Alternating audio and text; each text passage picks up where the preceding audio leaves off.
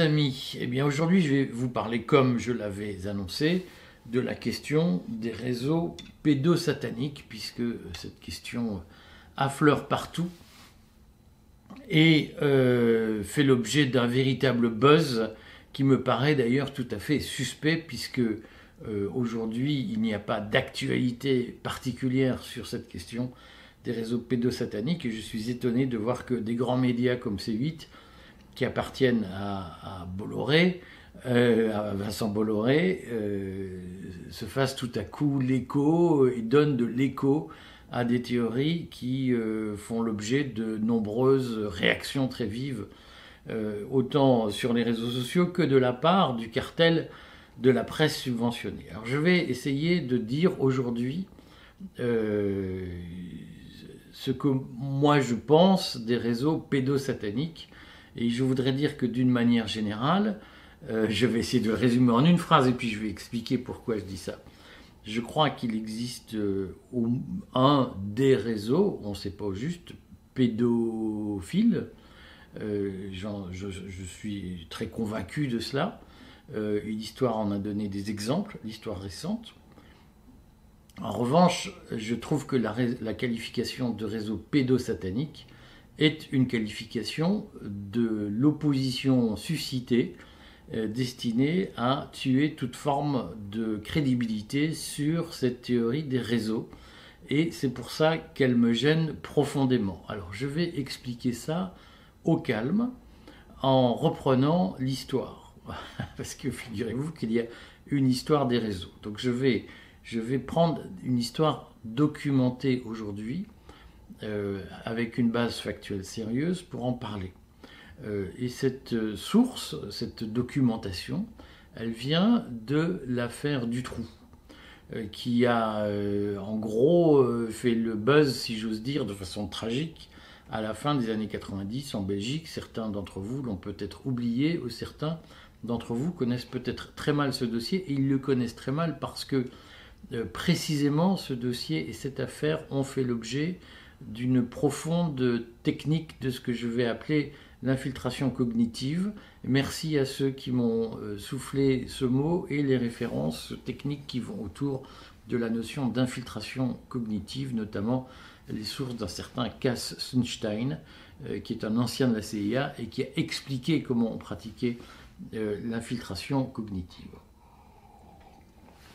Alors, je vais vous dire deux choses aujourd'hui. Je vais vous dire euh, ce qui s'est passé dans l'affaire du trou, euh, tel qu'on peut le reconstituer, en tout cas ce qui s'est passé en matière d'infiltration cognitive dans l'affaire du trou sur la notion de réseau pédophile, et euh, dans une deuxième partie, je vous dirai pourquoi. Donc je pense qu'il faut se montrer modéré, prudent, rigoureux sur la question des réseaux pédophiles, pédopornographiques, etc et notamment sur la question du satanisme dans les réseaux.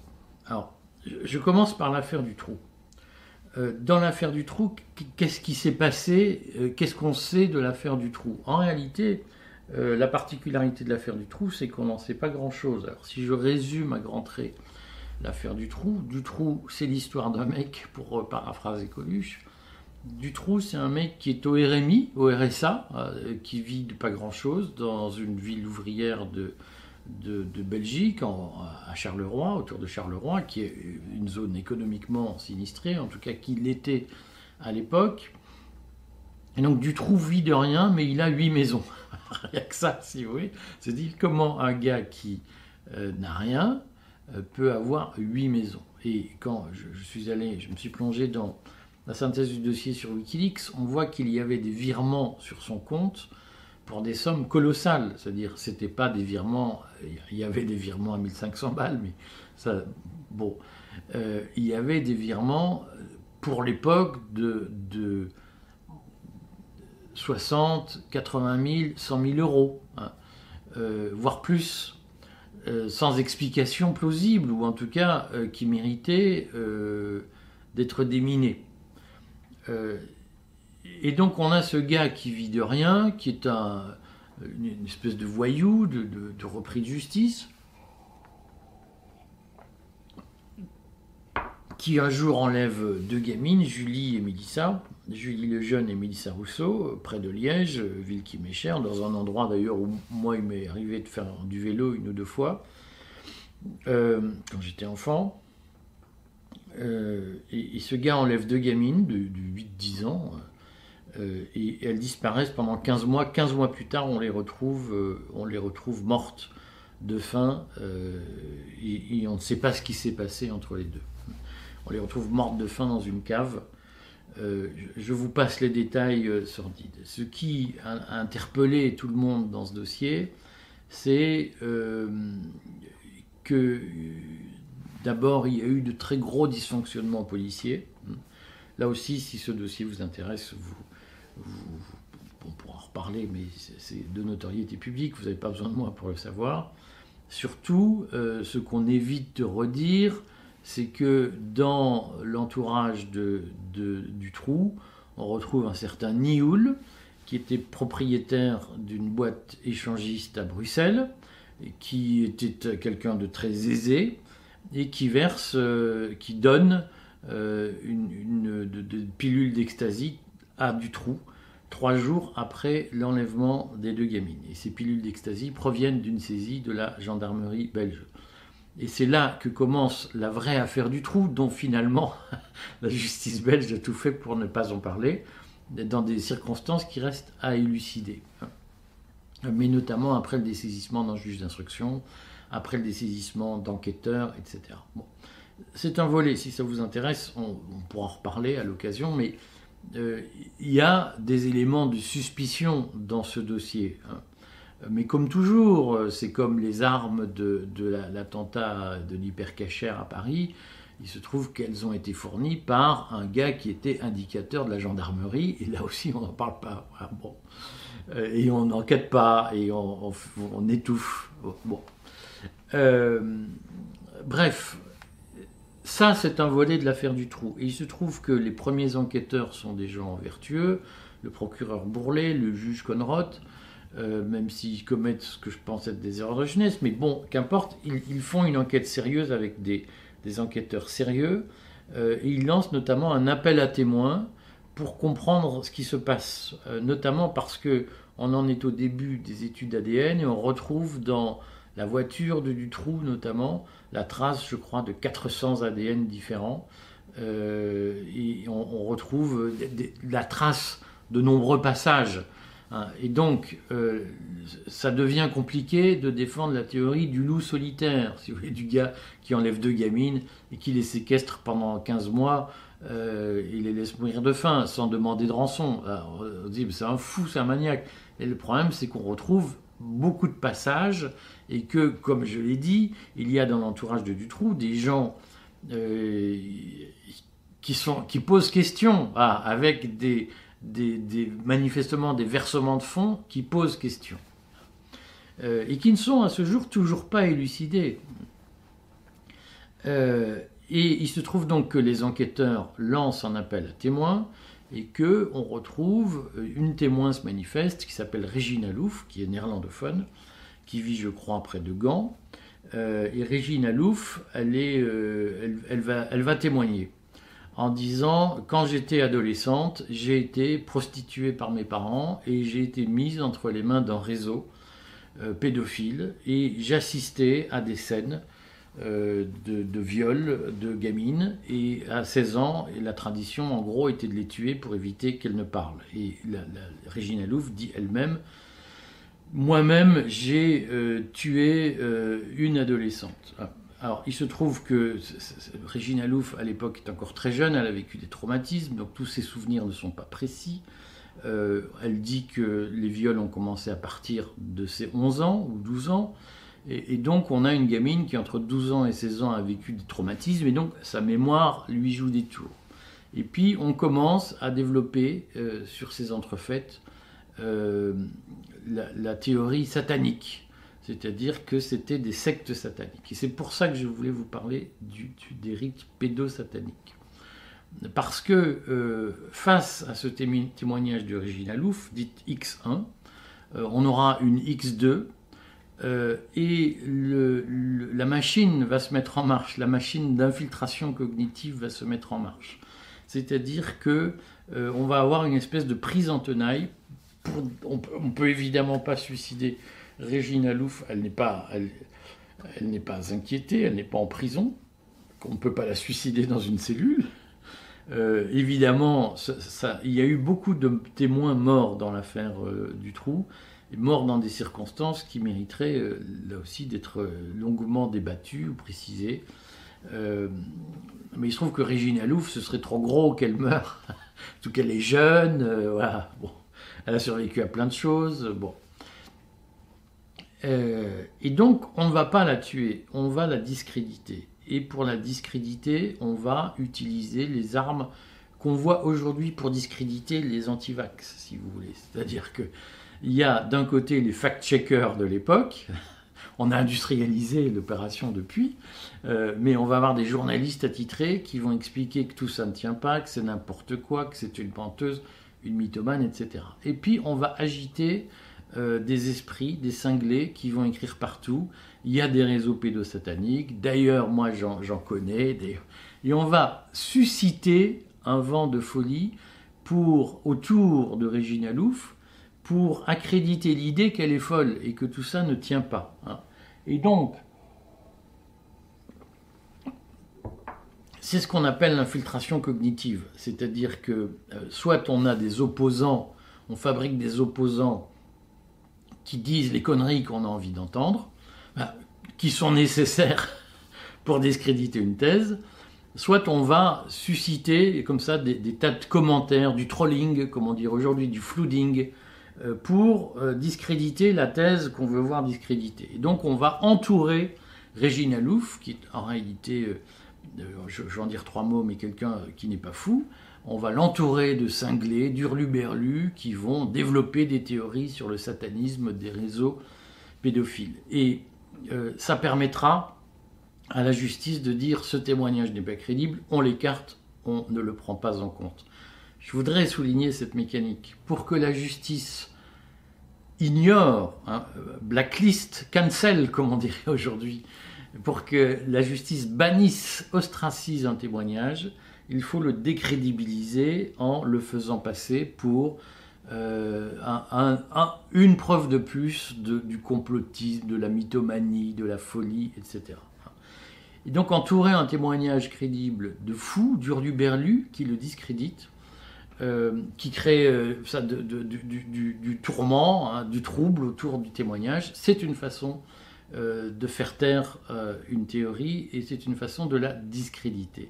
Alors il se trouve que dans le cas de Régine Alouf, on a des témoignages qui ont été donnés par la suite par des enquêteurs. par la suite, c'est-à-dire dix ans plus tard, 15 ans plus tard, on a des, des, enquêteurs qui ont dit non mais Régine Alouf, elle a effectivement vécu des traumatismes qui fait que parfois elle confondait ce qui s'était passé quand elle avait 15 ans et 13 ans. Donc il pouvait y avoir des interversions de date. Il n'en reste pas moins que sur 4 ou 5 meurtres non élucidés, elle nous a donné des indications euh, sur où se trouvaient les corps, dans quelle position, dans quel état, ce qui c'était la façon dont on les avait tués. Et euh, c'était impossible que ce soit fantasmé. C'est-à-dire que quand on a retrouvé les corps, ça correspondait à la description qu'elle nous avait faite. Euh, et donc, il y avait des indices probants du fait que les témoignages de Régine Alouf étaient des témoignages sincères euh, et qu'elle avait réellement vécu ce qu'elle avait vu. En outre, il y a un deuxième témoin, X2, euh, qui n'a pas été outé à ma connaissance, donc on, ne connaît pas son vrai nom, mais X2 a livré des indications sur les pratiques des réseaux pédophile, de, du réseau pédophile dans lequel Régine Alouf était euh, tombée. Euh, et euh, X2 donnera des indications qui, seront, qui corroboreront les déclarations de X1. Et donc on a aujourd'hui un faisceau d'indices extrêmement solide et sérieux pour dire que les affirmations de Régine Alouf étaient des affirmations qui reposait, qui, correspondait à une réalité. Hein. Après, comme toujours, il faut garder un esprit critique. Mais ce qui est sûr, c'est que dans l'affaire du trou, il y avait des éléments tangibles pour accréditer la thèse du réseau. Je, les répète, hein. il y avait une multitude d'ADN retrouvés, euh, notamment, je crois, dans la voiture, dans le coffre de la voiture de Dutroux, dans, sur des, meubles chez lui. Et la justice belge a refusé d'examiner, de rechercher les, propriétaires de cet ADN. Hein. Mais en tout cas, il y avait des indices extrêmement forts du fait que euh, Dutroux n'était pas un loup solitaire. Et on a par ailleurs des témoignages, notamment celui de Régine Alouf, qui dit Mais moi, j'ai été prise dans un réseau pédophile qui organisait des orgies, parfois totalement barbares, avec des meurtres d'enfants. Et dans ces soirées, j'ai vu Michel Dutroux, euh, j'ai vu euh, certains de ses acolytes, et dans ces soirées, j'ai vu euh, un ancien Premier ministre, j'ai vu des juges, j'ai vu des policiers, j'ai vu je ne sais plus qui. bon. là, là, aussi, il faut probablement prendre ces choses avec du recul et avec de la rigueur.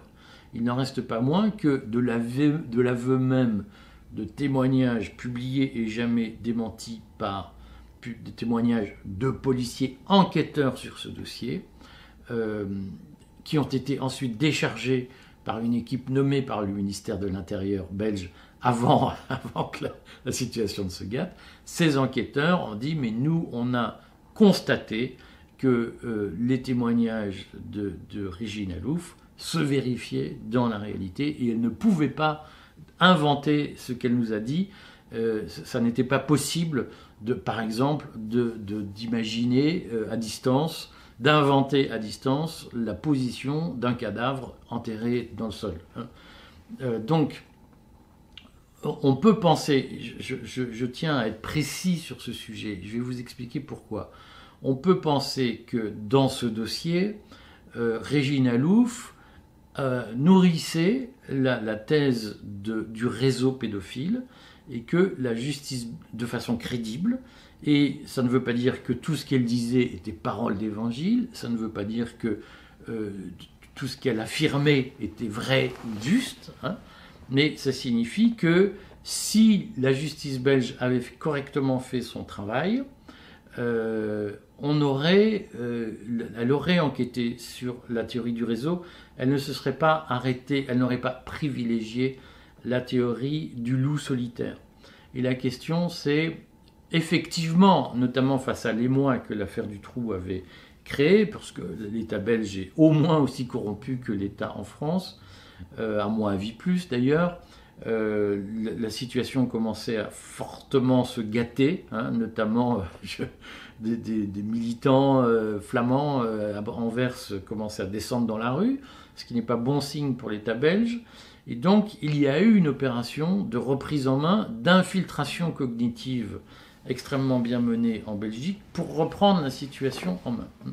Et dans cette opération d'infiltration cognitive, où la survie de la monarchie était en jeu en réalité, euh, il y a eu cette double opération.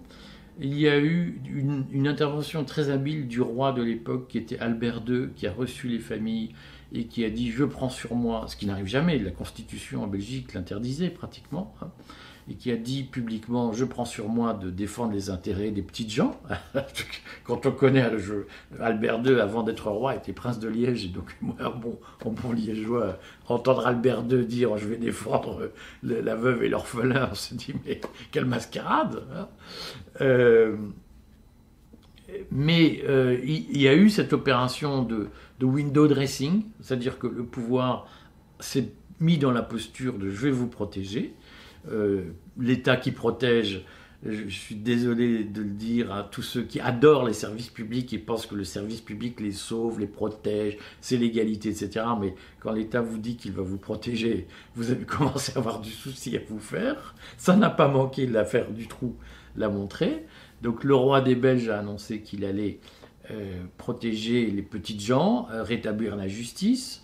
Et puis finalement, la justice, elle a organisé la théorie du loup solitaire en euh, discréditant tout ce qui pouvait, discréditant en utilisant les médias pour le faire, mais en utilisant aussi l'infiltration cognitive, c'est-à-dire en agitant des trolls des, guignols, des hurluberlus qui racontent tout et n'importe quoi, pour dire finalement, mais le témoignage d'une Régine Alouf n'est pas crédible, voyez bien que ça tient pas, regardez, c'est un truc de cinglé, c'est un truc de complotiste, et donc ça ne peut pas tenir. Euh, ça veut dire que une technique rodée euh, pour, en démocratie pour discréditer une thèse gênante, c'est de la ridiculiser avec des hommes de paille, avec euh, des guignols, avec des hurluberlus,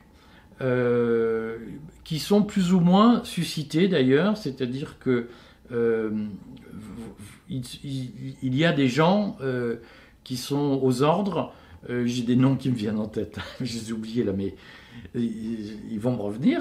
Euh, il y a des gens qui sont, il y a des guignols professionnels, si vous voulez, et on les sort pour les mettre à la tête d'une cause, pour les associer à une cause, pour être sûr que cette cause soit discréditée. Euh, et quand ils ne les discréditent pas assez, on, leur fait dire euh, au bon moment les grosses conneries qui permettent de dire vous voyez tout ça c'est pas sérieux hein. ce qui est sérieux c'est l'État c'est le pouvoir mais tous ses opposants c'est n'importe quoi euh, il y a des gens comme ça, il y a des clowns professionnels. Euh, et puis, il y a euh, deux autres catégories. Il y a les trolls qui, qui, sont, qui, font le petit coup de pouce, qui vont laisser un commentaire sur Internet. C'est pratique Internet pour ça maintenant, avant ça n'existait pas. Qui vont raconter des conneries, dire Ah non, mais c'est satanique, c'est Satan, c'est le réseau. Et, puis il y a des gens qui y croient, c'est-à-dire que quand on dit un réseau pédosatanique, il y a des gens qui sont réellement convaincus que euh, Satan est une menace et que Satan est une force politique à combattre. Euh, et c'est pour ça que euh, je, ne veux, je n'aime pas cette théorie du réseau pédosatanique. Hein. Et donc je, le redis, moi qu'on me dise qu'il y a un ou des réseaux pédophiles, je, suis tout à fait prêt à l'entendre euh, je demande à ce que ce soit documenté.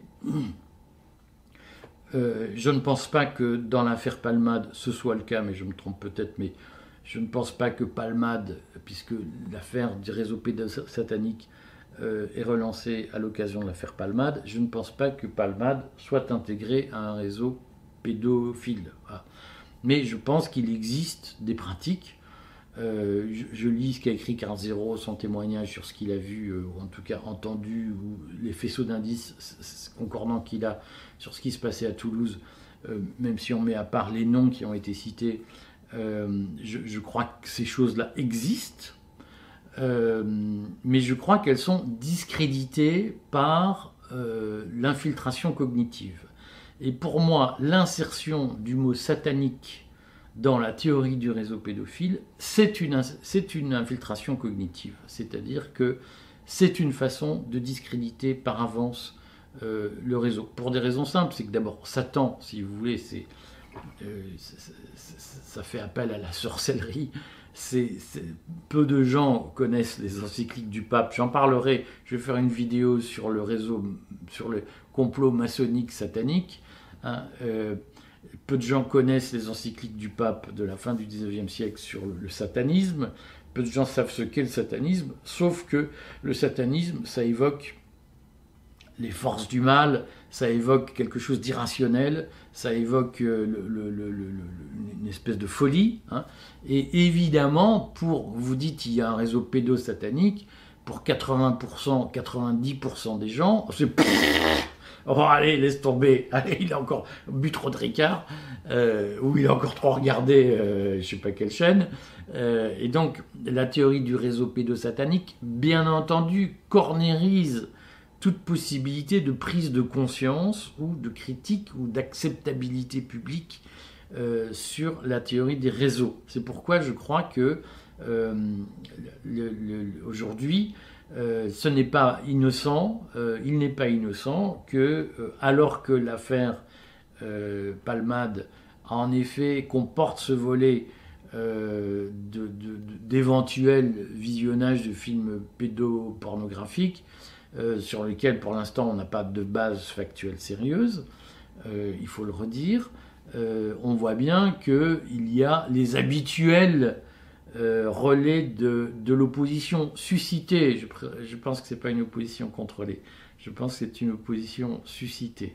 Et quand je vois un certain nombre de noms, je dis non, mais ce pas des gens qui étaient opposants et euh, qui, sont qu'on a retournés. Ce sont des gens qu'on a mis là pour structurer euh, l'opposition et à qui on donne un écho pour attirer à eux l'opposition. Je vous renvoie à l'excellente interview de Noah Manoir sur la façon dont on suscite une opposition, dont les services français, y compris les services du renseignement intérieur, suscitent une opposition pour neutraliser les vrais opposants.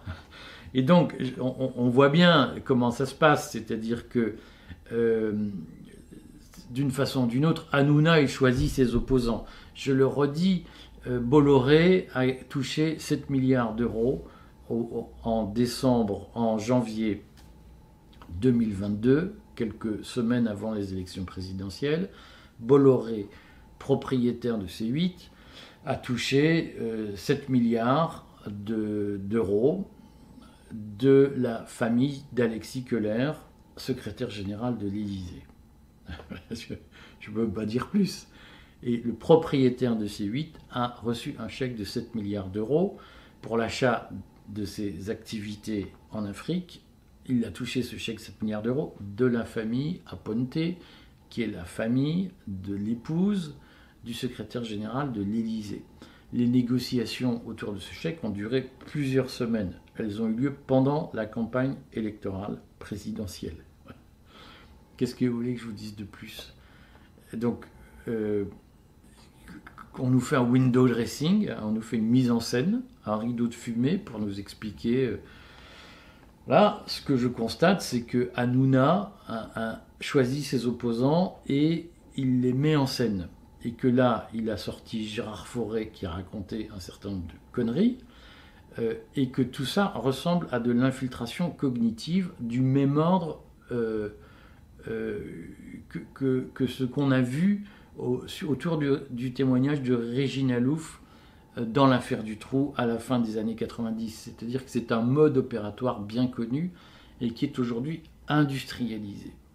Euh, et quand je vois euh, l'histoire Myriam Palomba, j'ai pas suivi ça de près, mais on se dit, ça y est, l'opération enfumage a commencé et on est en train d'étouffer la crédibilité de toute forme de discours sur les réseaux pédophiles. Donc moi, la seule chose que je peux dire, c'est qu'il faut euh, avoir le sens des responsabilités. Il faut sortir de ce que vous entendez sur ces médias euh, qui euh, tournent en boucle et qui vous enquistent hein, dans, dans une espèce d'attitude de prostration et de passivité face aux événements, qui vous disent on est des tout petits, ils sont trop puissants pour nous, nous on est des petites gens, on peut rien faire, on n'a aucune possibilité d'agir. Ces gens-là cherchent à vous déresponsabiliser parce qu'ils font le jeu de Macron, ils font le jeu de la caste. La réalité, c'est qu'en démocratie, toute personne est importante. Tout citoyen a un rôle à jouer, même l'ouvrier d'usine, même le chômeur, même le retraité perdu dans sa campagne. La démocratie, c'est le, régime de la conscience et de la responsabilité individuelle. Et donc, c'est votre responsabilité que de ne pas décrédibiliser, discréditer la vérité en vous faisant l'écho de toutes les conneries que l'opposition suscitée véhicule. Donc, la théorie pédosatanique, rien que l'insertion du mot satanique, elle condamne la crédibilité. Et c'est bien l'objectif, vous comprenez, c'est que vous êtes entouré de gens qui vous répètent avec un bourrage de crâne réseau pédosatanique, réseau pédosatanique. Et à la fin, quand vous parlez de réseau pédophile, vous dites pédosatanique parce que ça vous paraît tellement évident que vous le répétez. Et vous n'avez pas conscience que monsieur et madame tout le monde, euh, eh bien, ils se disent Ah, encore des mecs qui croient n'importe quoi. Donc, je le redis, c'est notre responsabilité individuelle et chacun porte la même. C'est notre responsabilité individuelle de ne pas nous faire l'écho de toutes les manipulations de la caste et de rester rigoureux dans notre pensée. Il faut n'affirmer que des choses lorsqu'elles sont documentées et étayées. Et il faut les affirmer avec la certitude que la qualité des sources donne. C'est-à-dire que si à un moment donné, euh, regardez ce que je vous ai dit sur l'affaire du Trouille, sur Régine Alouf, à un moment donné, il faut être capable de poser des limites, de dire attention, ça c'est peut-être faux, mais il y a beaucoup de chances que ce soit vrai. Il faut être capable de mesurer sa pensée. Si vous ne le faites pas, vous devenez un agent de la caste parce que vous répétez tous les mêmes, tous les gimmicks, euh, tous les nudges, comme on dit, que l'on essaye de vous faire avaler pour discréditer l'opposition. Alors notre objectif, c'est quand même d'améliorer la société en la reconstruisant sur des bases plus saines. Voilà. Donc, ce que je voulais vous dire, c'est Satan est devenu une espèce de d'arme, de sucre que euh, l'infiltration cognitive utilise pour discréditer l'opposition. Soyez rigoureux, s'il vous plaît, et ne gâchez pas les énergies militantes, les bonnes volontés, en reprenant à votre compte toutes les manipulations de la caste qui est au pouvoir.